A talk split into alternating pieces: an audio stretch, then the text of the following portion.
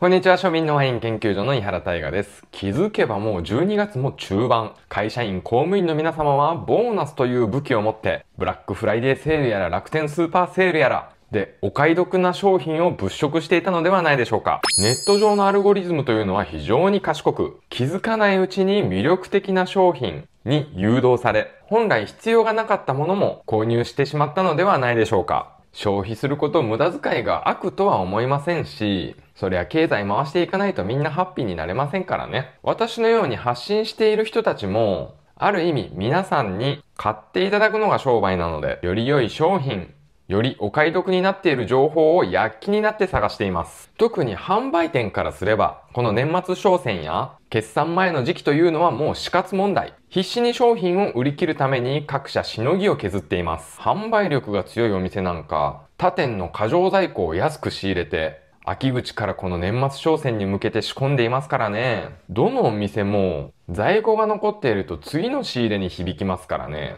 ワインに賞味期限はないというものの、次の仕入れ資金を確保するためにはある程度在庫は履かなくてはいけない。生産者も毎年ワインを作らないと生活ができません。そういったことも踏まえると、一部の人気ワインを除いては、大体が供給過多なのではないかと私は感じています。まあそりゃそうですよね。欲しい人がいるのに売る商品がない状態よりは、売れる商品、売れる可能性がある商品が手元にないこと自体がリスクなのです。今回は私なりのワイン年末商戦の攻略法となる損をせずに得をする内容を伝授しつつ、年末年始ワイン商戦の本質を伝えていきたいです。それでは早速参りましょう。まず一番最初に伝えておきたいのが、ネット上の有名すぎる格言。悩む理由が値段なら買え。買う理由が値段なら買うな。私の最近の事例ですと、プライムデーセールかな ?1 万円の安いモニターがあって、それまでノートパソコンの画面で戦ってたんですけど、ちょっと大きい画面で作業したいな、1万円ならいいなと思って買ってみたわけですね。思ってる解像度と違うだとか、ノートパソコンの解像度が生地いいと、その外部モニターに映る映像が汚すぎてもう見れないんですよね。買って1週間ぐらいでメルカリに流しまして、その後、もうそのサイズ感に慣れたんで、やっぱりでも外部モニター欲しいなと、そんな値段で買うぐらいならもう高いの買っちゃえと、気に入ったの買っちゃえということで、20万円のスタジオディスプレイっていうのをフルローンで買ったんですけど、1日15時間ぐらい眺めてますけど、一向に飽きません。もうパワーがもらえます。台本、YouTube の企画なんかもどんどん出てきます。整備品を24回払いで購入したので、月の支払いが約8000円弱。1日300円程度。1時間あたりで換算すると20円。3年目以降は無料で使えるとなると非常にいい買い物でした。本当のお金持ちはベンツではなくフェラーリを買うなんて言われてますけど、悩む理由が値段なら買え、買う理由が値段なら買うな。これはあくまで道具だとか形あるもの、継続して使用するものに関しては当てはまると思うんですけど、飲んでなくなるワインに対してはまた違った考え方ができるのではないかと感じております。だって皆さん明日どんな気分になってどんなワインが飲みたいかなんて予想できますか？食事で例えてみましょう。献立を考えたり、昼ご飯何食べようかな、夜ご飯何食べようかなって結構ウィルパワー使えませんか？私なんかもう午前中は昼何を作ろうかなとか、もう午後になったら 夜何、何を飲んで何を作ろうかなってもうずっと考えてますからね。結構エネルギー使えますよ。でも冷蔵庫の中にじゃがいも、人参、玉ねぎ、牛肉しかなかったらどうですか？ということなんですね。もう肉じゃがにしようか、カレーにしようか、シチューにしようか。大体この辺りからイメージして簡単に献立を組み立てることができます。毎日スーパーに立ち寄る人なんか、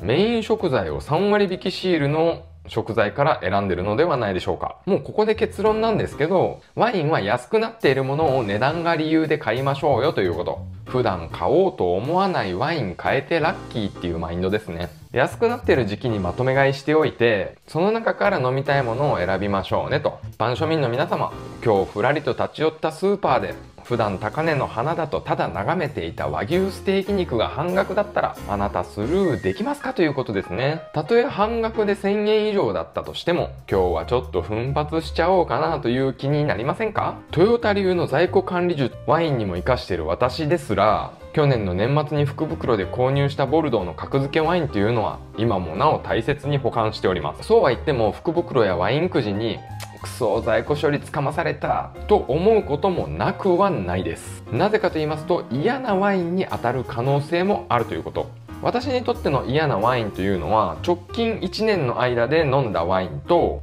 セラーにあるワインと重複した場合嫌だなって思います。ワインには常に新しい出会いを求めているので同じワインが入ってるとがっかりするんですね。そういった意味で福袋はしっかりヒントがあるもの。ワインくじなんかはまっとうでも買い値より高い定価のワインが入っていることが前提条件ですね。このクリスマス時期になると店頭でもよくワインくじ見かけるんですけどまっとうのワインが買い値と同じぐらいなんてザラにありますからね。そこしっかり見とかないといけないですよ。だってそのワイン定価じゃ絶対買わないじゃないですか。安いから買ってあげるんですよね。あくまでワインくじはまっとうのラインナップを見てその払う金額で買っても腹が立たないものを選びましょう。楽天のレビューなんか見てるとこのお店よく当たるって聞いてたのにまっとうでした。怒りの星1なんてありますけどまっとうで怒る人はもうそもそも福袋とかワインくじ買わない方がいいです。かくいう私も過去に買った福袋でぶつくさ言ってきた時期もあったんですけどそれは文句出るようなお店で買ってた自分が悪かったということです。でもそんな文句が出るような福袋を売ってるお店わかんないっていうことじゃないですか。それはもうご自身で買って痛い目見てください。でそれが嫌だったら5年以上ネットのワイン情報をウォッチして身を削りながら安いワインだ400万円以上のワインを買ってきた私が今何を買っているのかということ何をおすすめしているのかをウォッチしてみてください。もちろん地雷を地雷って知ってて冒険することもあるんですけどそういった時はちゃんとブログとかに書いてますからね。冒険ですとか地雷ですとかチャレンジしてみましただとか。まあ大体ね毎回セールあるごとに私がおすすめしているワインセットなんて今1セットから多くても34セットまでですかね。その中から選んでいただけると必ず満足できるワインに行き当たります。YouTube ショートなんかでも上げてるじゃないですか。こんなワイン買いましたって。もう同じタイミングでポチリして一緒に感想を共有しましょうよ。それかもうブログで出た後あこんなワインなんだ。これ本当に美味しそうだな。そういうタイミングでポチっていただいても構いません。もう絶対損はしないですそんな私が今開催中の楽天スーパーセールで買うべきワインセット1セットだけ紹介します。その辺の発信者みたいに買ってもない飲んでないワインを紹介しているわけではありません。セットのワイン全部飲んでるからこそ心の底からおすすめできるワインセット。X フォローしてくださってる方はすでにご存知かと思いますが、鬼コスパセット第38なんですね。この鬼コスパセット第1弾から知っている私としては、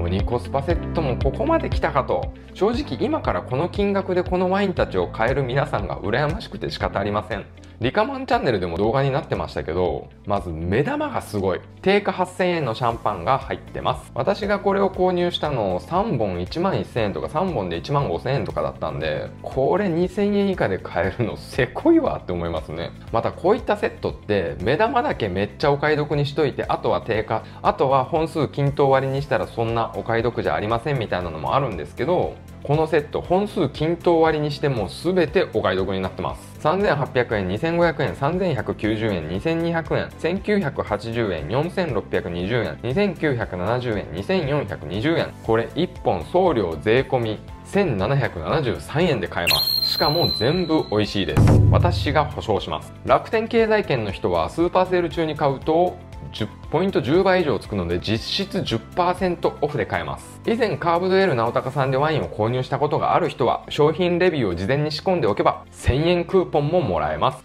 全て考慮すると1本1500円ぐらいです。これ何がすごいかと言いますと年末年始って結構人と会ったりするじゃないですか。プレゼントとしてこの目玉のシャンパン持ってってください。1500円で買っておいて8000円のプレゼントができます。鬼コスパでお買い得で買ったなんて言わずにちょっと美味しそうなシャンパンがあったんで持ってきました。モエシャンドンやグーグクリコより高くて美味しいです。おせち料理と合わせてお正月に飲んでくださいと。プレゼントしておけば8000円以上の返報制の法則が発動します。そこまで計算するともうこのセット実質無料と言ってもいいかもしれません。いつなくなるかわからないこの鬼コスパ第38弾。今すぐ概要欄からポチリ。余裕があるなら白鬼コスパ赤鬼コスパも同時にポチリ。全部で27本確保しておけば今の季節押し入れに入れておいても5月ぐらいまでは平気で持ちます。ワインは悩む理由が価格ならセーブ。買う理由が値段なら買え何を飲みたいとかそういう風に思うんじゃなくて安くなったものから飲みたいものを選んでくださいと。